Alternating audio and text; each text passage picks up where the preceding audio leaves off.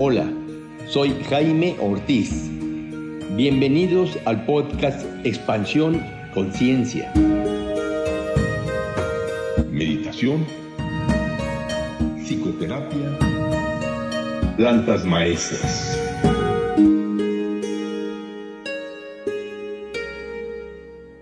Hola, ¿qué tal amigos? Bienvenidos a este episodio del podcast Expansión Conciencia.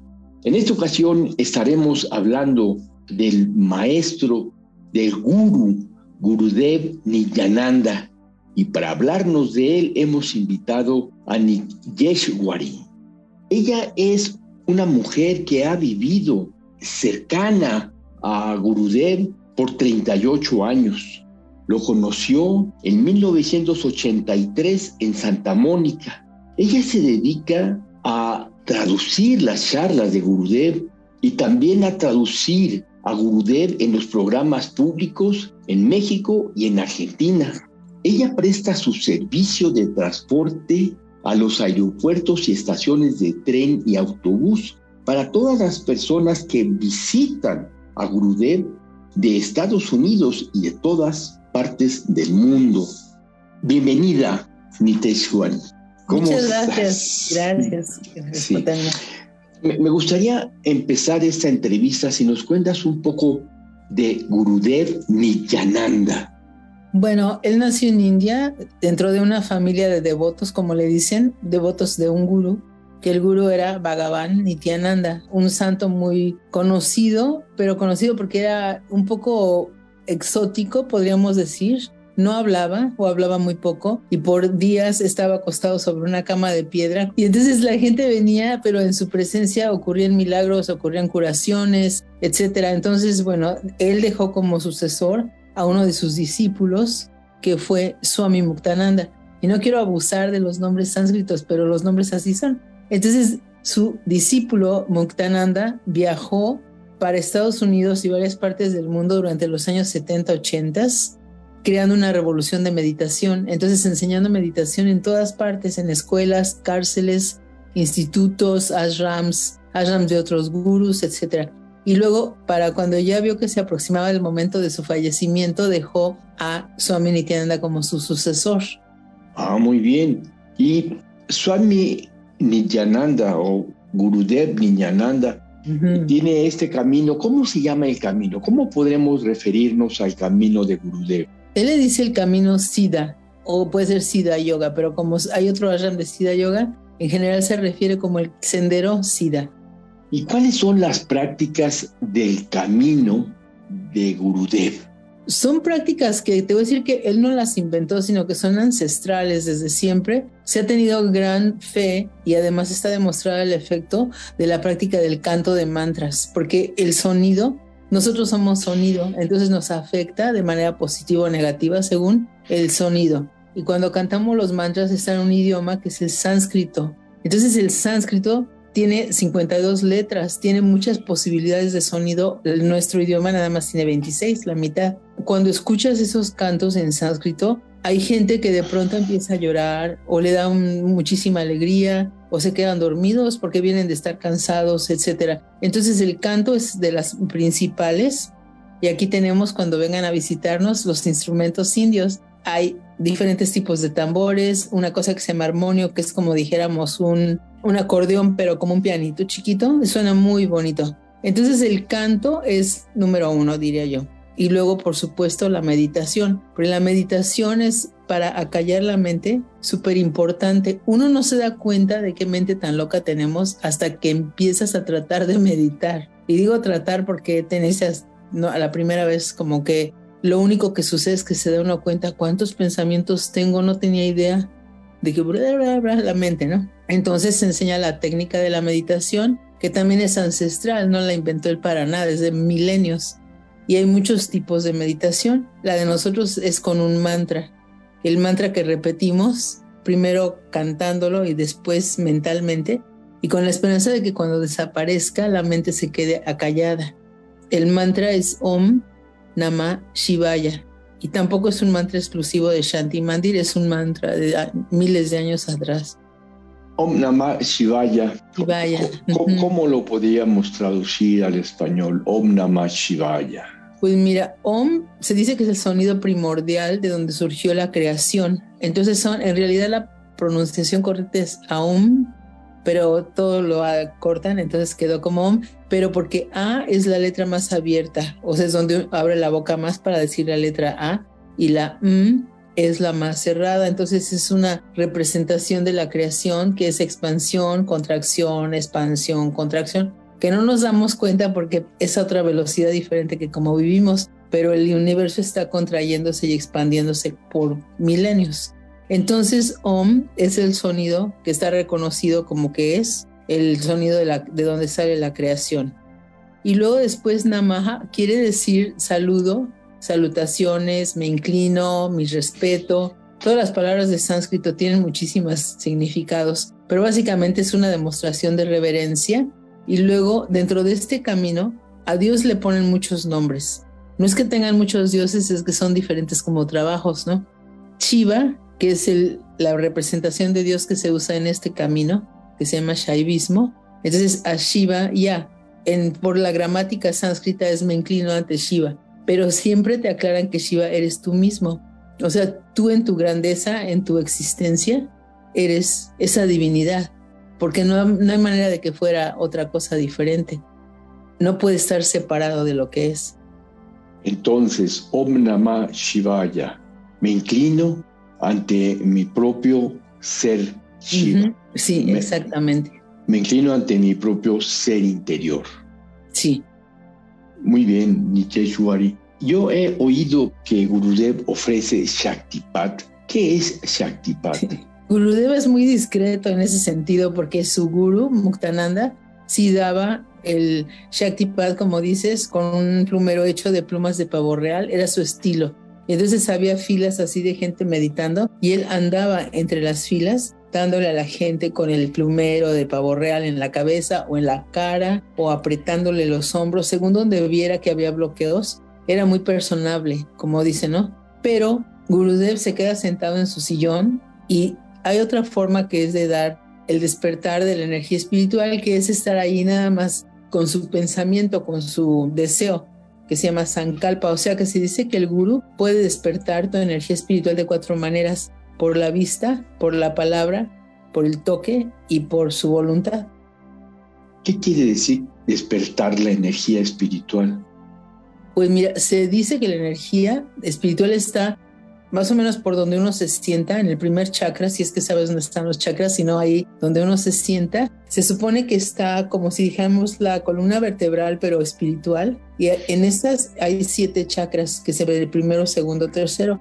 La explicación es que la energía kundalini está enroscada tres veces y media en esa parte donde se sienta uno en la base de la espina dorsal y cuando llegue el gurú, cuando lo conoces, que puede ser de mil maneras también, no siempre tiene que estar presente en persona. Esa es otra cosa que luego te cuento que puede ser a través de una fotografía o de otras maneras. Pero cuando eso se despierta, lo que se dice es que la energía sube, se eleva, sube por un conducto que se llama Sushumna, que es en medio es como un río. Entonces va abriendo los diferentes bloqueos mentales, espirituales, emocionales que están atorados en los chakras. Esa es la filosofía hindú.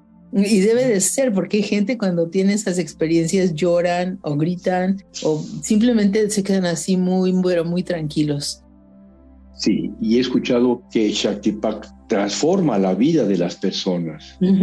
totalmente. Yo podría decirte un ejemplo que es muy sencillo. Por ejemplo, si la vida uno la hace como está alrededor, en base a lo que uno contiene. Entonces uno podría ser como un proyector, un proyector de cine, un proyector de fotografías, como quieras, ¿no? Y depende del voltaje, así es como se ve la imagen. Entonces, si tú estás vibrando, por ejemplo, a 200, lo que sea megawatts o lo que se trate, entonces tú vas a ver en todo momento la vida de una manera. Vas a ver casas pequeñas, vas a ver ropa pobre, vas a ver problemas donde quiera gente que es muy negativa, pero subes tu frecuencia o sea, dejas que la Shakti vaya destapando esos chakras, entonces lo que tú ves es otra realidad. La misma realidad que aparentemente está afuera es diferente para cada persona. Hay otros que solamente ven triunfos, viajes, mujeres bellas, todo tipo de, diversión y sus trabajos grandes éxitos, porque no ven otra cosa, porque están vibrando a 500. Y luego hay otros que vibran a 1000 y otros que vibran a 10.000.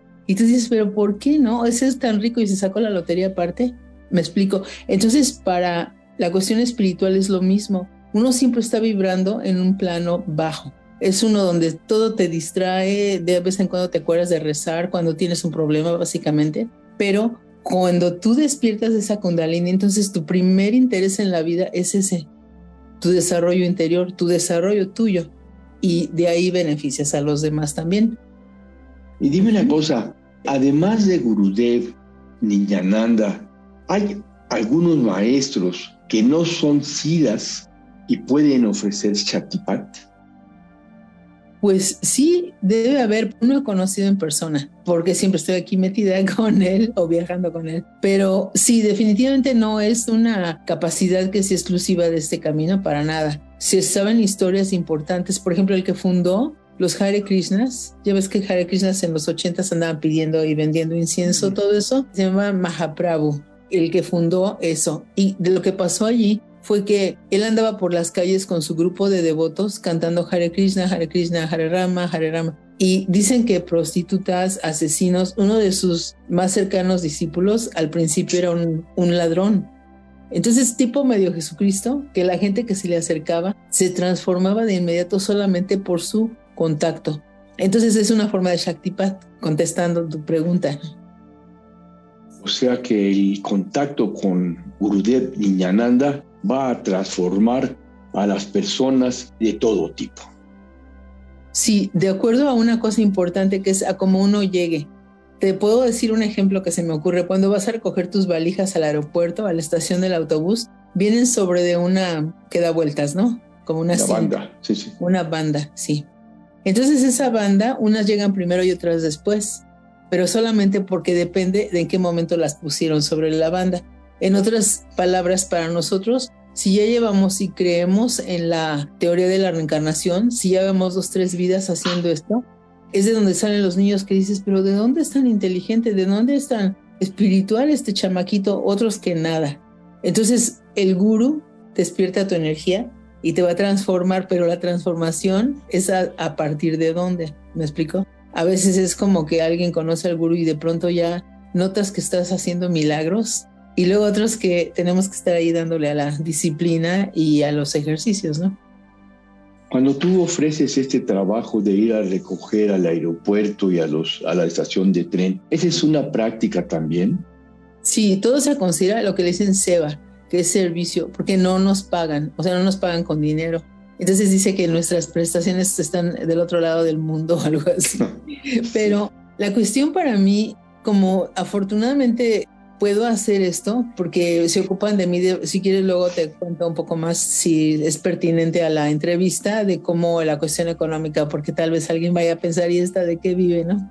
Pero cuando yo voy a recoger a alguien, para mí es importantísimo porque es la persona, sobre todo si viene la primera vez, la emoción de ir a conocer al gurú y los trabajos que pasó, tal vez encargando a sus papás enfermos, a su perro, su trabajo, consiguiendo las vacaciones, el dinero para el viaje. O sea, llegar aquí no es cualquier cosa si vienes de México, Argentina, un país de esos. Entonces, para mí, irlos a recoger es la primera, el primer contacto, la primera persona que ellos ven.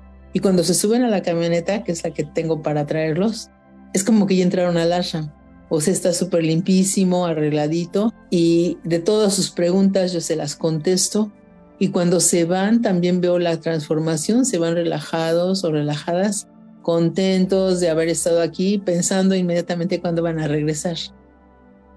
Entonces, en lo que concierne a las prácticas, una práctica es el canto o la práctica más importante es el canto, la meditación, la seva ¿Qué otra práctica? El estudio, el estudio es importante y aquí otra vez depende de la persona. Por ejemplo, a mí me encanta estudiar, por eso tengo los grupos de estudio que ahorita te, te detallo. Pero para algunas personas su asunto que les gusta es trabajar. Quiero trabajar en el jardín, quiero limpiando, limpiando los cuartos donde se queda aquí la gente que tiene que estar limpio siempre. Algunos me gusta cocinar o me gusta, no sé, dar la bienvenida a la gente, archivar cada quien de lo que le gusta tratamos de darle eso. a veces le toca algo que no le gusta, pero también es parte de la disciplina. Entonces lo que sucede es que cuando la gente hace ese tipo de trabajo, como que te engrandeces porque sabes que estás haciendo para otros, no para ti. Para que otros estén cómodos, lleguen, la comida esté rica, el lugar limpio, lo que vayan necesitando. Y eso te agranda el corazón, ¿no? Te agranda. Con respecto a la práctica de donativos, en este camino existe esta práctica que los discípulos ofrezcan donativos económicos? Sí, de la misma manera que con todo, este gurú, el de nosotros, Gurudev, es muy discreto. O sea, no lo verías que anda pidiendo, pero lo que sucede es que hay gente que tiene bastantes eh, posibilidades, ¿no? Y entonces lo que sienten cuando llegan aquí y se la pasan tan bien y ven la honestidad con la que se maneja el dinero y todos los recursos aquí, entonces les da por dar y no solamente a las ramas, sino a nosotros también en Navidad, luego nos dan dinero. Al principio pensé si lo puedo recibir o no. Para ellos es darle a la RAM también. Entonces hay de todo, hay gente que puede dar 10 dólares al mes y hay gente que puede mucho más. Cuando vengan a visitarnos verán que tenemos 294 acres, que son como 108 hectáreas de bosque de donde está el ashram. Entonces es, es una cosa que costó dinero, pero no fue un problema porque la gente quiso dar. Cuéntanos un poco, Yeshwari, ¿cómo es un día?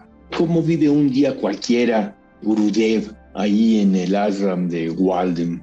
Sí, como no, es una persona sumamente disciplinado. Se levanta a las tres y media, primero hace hatha yoga, a veces él solo y si hay clases o hay un maestro aquí, entonces acompaña a la gente y también va porque va la gente más cuando él está presente también. Entonces se hatha yoga, luego se baña, etcétera, y luego el primer programa es al puerto para las 7, o sea, como dicen aquí 6:45, el primer canto. Para entonces ya se bañó, ya se arregló y viene y se sienta en su sillón y dirige el canto, lo conduce, porque es muy buen cantante, tiene la voz muy en su lugar, además toca los tambores muy bien, o sea, magistralmente. Entonces los cantos son muy animados. Los cantos tienen los instrumentos musicales y no son como valses o algo, sino es música hindú muy animada. Entonces cantamos, etcétera, y después es el desayuno a las ocho y media. Entonces, la mayoría de veces en su propia cocina, en su propio pequeñísimo departamento que tiene aquí, ahí desayuna, pero a veces va al comedor con nosotros también. Y luego después es recibir a la gente, siempre anda viendo de todo, ve lo que nadie más ve, ve si, por ejemplo, limpiamos, si hay una telaraña debajo de una mesa que nadie vio, es lo primero que él ve porque su inteligencia y su percepción están sumamente refinadas por la meditación. Uno va a ver, o sea, tú meditas también, tú ves cómo como que se te va eh, limpiando los anteojos en cierta manera y cada vez ves más, cada vez sientes más, percibes más a las personas, es como que la vida se enriquece de una manera tremenda, ¿no? Y él, por supuesto, en ese estado en que se encuentra, no se le va una, como decimos. Y luego ya a veces, bueno, recibe personas que lo vienen a ver, también estudia porque tiene que dar sus pláticas cada semana y básicamente eso, ¿no? Se va a caminar también, hace ejercicio en la tarde y más que nada siempre estar con la gente iluminándoles el día. ¿Y qué más me puedes decir de tu vida en el ashram Niteshwari? Para mí es, es una vida perfecta, ¿no? Porque este año voy a cumplir 70. Entonces ya muchos de los deseos de antes ya no están allí, ¿no? Tener niños, una familia, todo eso ya se quedó para la siguiente vida, yo creo, o no. Entonces para mí es súper interesante porque como leías, hago las traducciones, que es increíble traducir sus libros, porque te clavas ahí en las palabras y ponerlo todo en español. Luego, cada mes pasamos por YouTube una entrevista, que aquí se les ocurrió la buena idea de gente de la comunidad presentar a preguntas, hacer la entrevista y la pasamos un domingo cada mes. Pero yo la paso en español para pasarla por el canal de Shanti Mandir en español. Y también una revista, y sus libros también, ¿no? Tiene varios libros de los cuales ya investigué, solamente ahorita hay uno en Amazon que se puede comprar en español, pero vamos a meternos en eso también. Entonces, para mí, ir a recoger a la gente, como decía antes, al aeropuerto, mañana voy a ir a dejar a una persona que se va a India, a las 5 de la mañana me voy de aquí. Siempre es interesante ese trato con la gente, contestar el teléfono, darle la información. O sea, yo sé que ese es uno de mis llamados, porque hay gente que me dice, tú tienes la culpa de que me haya decidido quedar Porque yo les digo, ¿cuánto tiempo van a estar? Cuatro días. No, ¿por qué cuatro? Quédense 15 días, ¿no? Para que disfruten. Y lavo platos, o sea, estoy como parte del equipo, porque no cocino bien, la verdad, pero ayudo a lavar los platos. Entonces es una vida variada para mí. Me gusta mucho así. Cuando dices que está en YouTube, hay que entrar entonces al canal Shanti Mandir.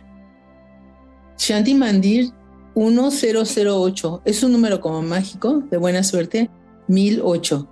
Entonces ahí en Shanti Mandir 1008 hay dos, hay uno en inglés y hay uno en español. Y si uno se registra o se suscribe allí, entonces te llegan los avisos. Va a empezar el programa el domingo, va a empezar el programa el jueves, va a empezar el programa el sábado, etcétera. ¿Y, cómo se llama el libro en español que está en Amazon? Se llama Conversaciones con Gurudev, volumen 1. Conversaciones con Gurudev. Sí, es un libro gruesecito. Eh, vale la pena tenerlo porque es de sus charlas, es como un resumen de sus charlas, entonces está por capítulos y habla de muchas cosas interesantes de la familia, de la sociedad, de la práctica, de cantar, de la honestidad interior. Cada capítulo es muy bueno y se puede el libro abrirlo donde sea y siempre vas a encontrar un capítulo ahí que esté interesante. El plan es como que en el invierno me voy a dedicar a traducir otro libro, pero sí necesito tener el tiempo, ¿no? Así como en algunas prácticas espirituales hay ciertos mandatos en cuanto al sexo, de que no haya cierto tipo de prácticas, que una persona más bien se contenga en cuanto al sexo. En ese camino de, de Sida, de Gurudev, ¿cuál es la visión de la sexualidad? Pues tú sabrás que para India, antes de que llegaran los ingleses, era tremendo porque hay templos en los cuales está la gente haciendo el amor, ¿no? En, las estatuas. En Cayurajo es un lugar muy, muy popular donde en los años 50 las mujeres no podían entrar, pero ahora ya cualquiera lo puede visitar. Entonces tenían una idea mucho más abierta de lo que es la sexualidad. Luego llegaron los británicos y como venían tiempos de la guerra de la reina Victoria, empezó mucha represión allí. Pero en el ashram no sé si sepas esto, pero los que le llaman sacerdotes brahmines, los que cantan los mantras los más elevados, los que más saben, esos tienen que estar casados. O sea, no es de que quieran, sino es parte de cómo debe de ser la familia. Entonces esos tienen que estar casados. Y luego después, solamente los monjes son los que toman votos de pobreza, votos de castidad, votos de obediencia, como yo creo que en como la mayoría de religiones, ¿no? Como que te entregas así al, al camino por completo. Pero aquí hay gente que vive y están casados. Acaba de llegar una bebita, por cierto, hace como dos martes. Entonces hay todas las posibilidades están allí.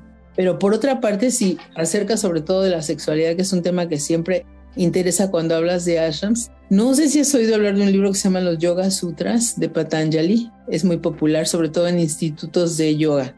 Cuando la gente quiere ser maestro de yoga, tiene que estudiar los Yoga Sutras. Entonces ahí vienen ocho cualidades de lo que debe de ser una persona y una de esas es como, no te voy a decir controlar, no es la palabra, porque todas están como en sánscrito, pero llevar tu vida sexual de una manera natural y sin abusar y con fidelidad si tienes una pareja, una esposa o algo así. Tiene cosas como para que la mente no se distraiga tanto porque el fin de esta filosofía de los Yoga Sutras es que la mente cuando está calmada, sí puedes ver quién realmente eres y eso causa mucha felicidad.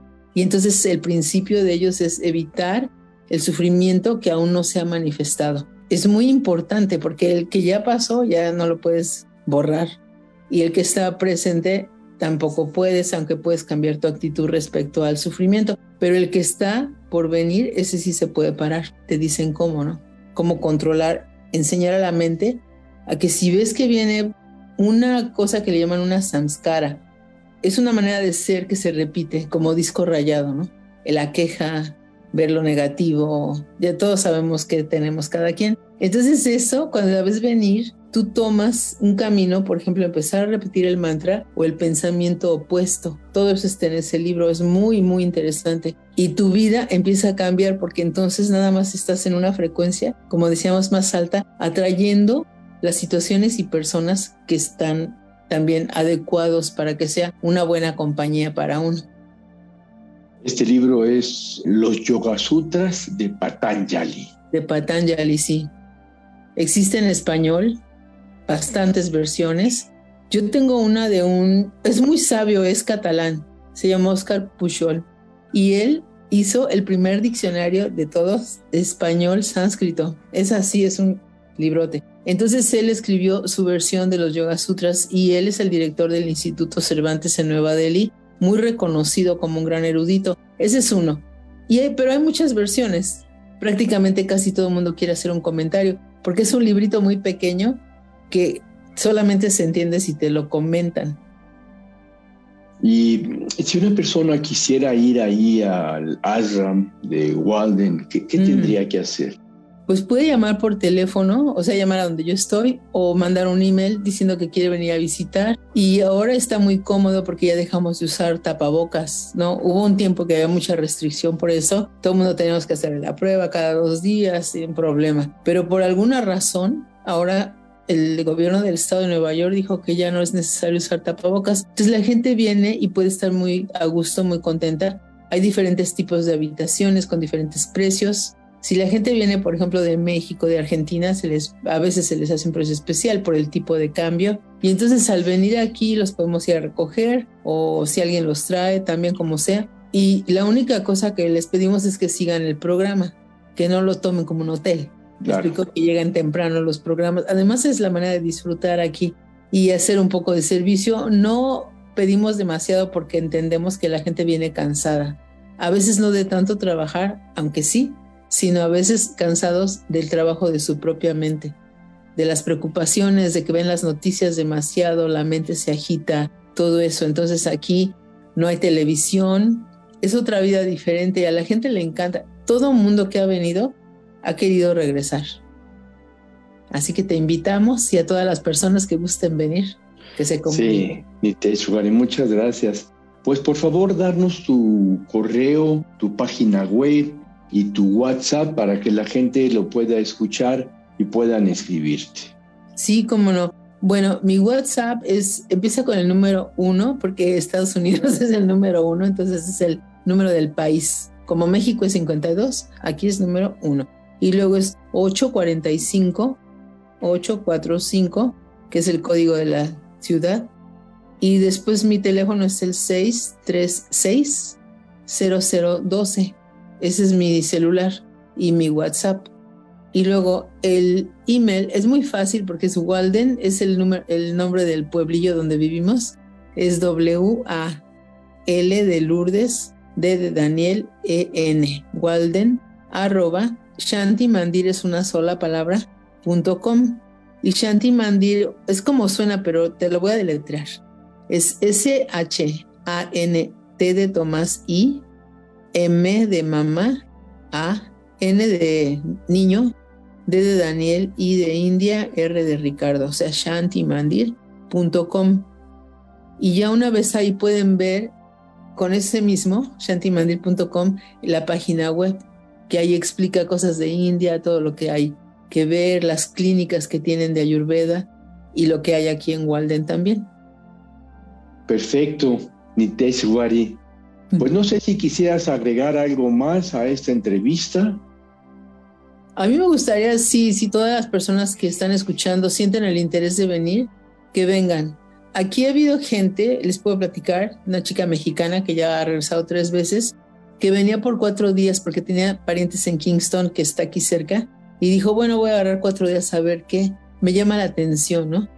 Entonces esa fue una de las que le dije, no te puedes quedar dos semanas porque para que sientas realmente el efecto, ¿no? Se acabó quedando seis meses, luego se regresó a México, luego vino otra vez, esta última vez volvió a quedarse seis meses. Es una posibilidad que a veces se abre y que a veces una persona puede pensar, no, pero ¿cómo? O sea, yo tengo mi trabajo, tengo mis mascotas, tengo mi esposo, mis hijos. Hay maneras en que cuando uno quiere algo, de alguna manera te lo van componiendo, ¿no? Y ahorita precisamente una de mis amigas de México está en India por el cumpleaños de Gurudev y ella me decía, ¿cómo sucedió? Sucedió, ¿no?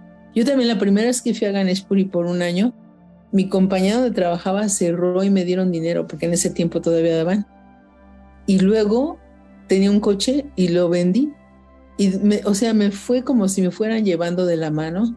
Iba por cuatro meses y me acabé quedando un año. Entonces, los invito de corazón, ábranse a la posibilidad y ya con eso se van acomodando los factores. Sí, mi muy interesante, muy interesante porque también mi experiencia ha sido esa de cuando uno tiene la, la intención de ir a un ASRA, se comienzan a acomodar los, los obstáculos, comienzan a, a ser más ligeros, se comienzan a desaparecer y uno comienza a caminar hasta llegar al, al ashram y, y en retrospectiva uno se pregunta qué fue lo que pasó, no sé exactamente, pero ya aquí estoy. bueno, muy bien, Niteswari. Pues te agradezco mucho esta entrevista, te agradezco mucho. Sí, estamos en contacto y ojalá que muchas personas que nos escuchen puedan ir, conocer a Gurudev Niñananda y hacer las prácticas espirituales que son de una gran transformación. Sí, muchas gracias por invitarme. Para mí es mi tema favorito de hablar, entonces a ver que me callen. Y muchas gracias por darme la oportunidad también. Gracias, gracias. muy bien. Saludos a todos. Bye, Para una cita de psicoterapia, WhatsApp 56 18 54 63 63.